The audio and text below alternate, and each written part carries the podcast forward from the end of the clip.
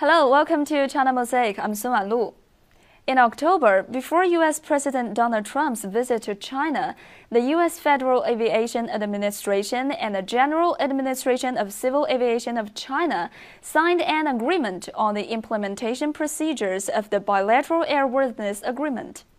The document marked a full and reciprocal recognition of jet aircraft between the two countries.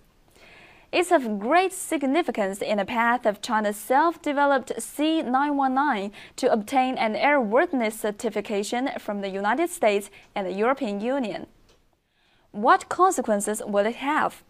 In the global aviation market, the most common passenger jets are made by only a handful of companies, such as Boeing and Airbus. The signing of the agreement means that China will also enter the Big Jet Club.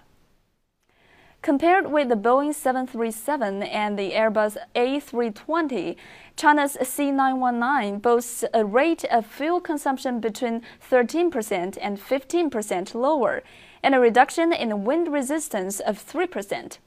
This means that the C919 can fly faster with less fuel consumption than its Boeing and Airbus counterparts.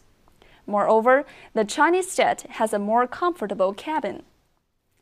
China's C919 is also safe, as the country has very strict standards on aviation safety.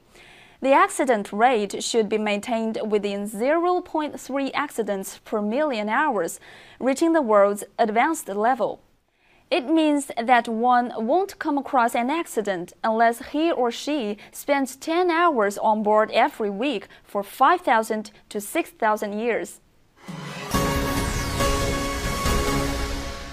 In fact, China developed its own passenger aircraft, the Y-10, as early as the 1970s, with its maiden flight successfully taking place in 1980.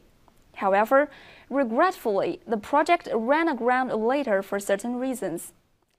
It was not until 2008 that China began to develop another type of large aircraft, the C919, which conducted its successful maiden flight in May this year, as well as its first long distance cross changing flight on November the 10th.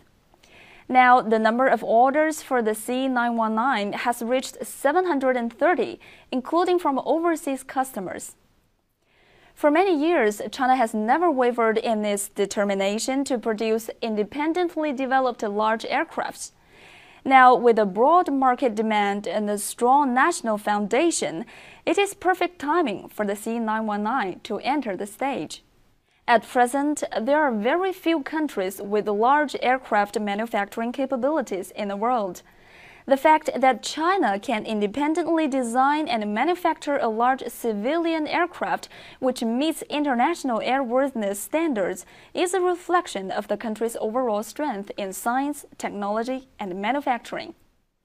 The recently concluded 19th CPC National Congress particularly stressed the issues of driving economic development with innovation, expanding major scientific and technological programs, and turning China into a science and technology giant and a manufacturer of high quality.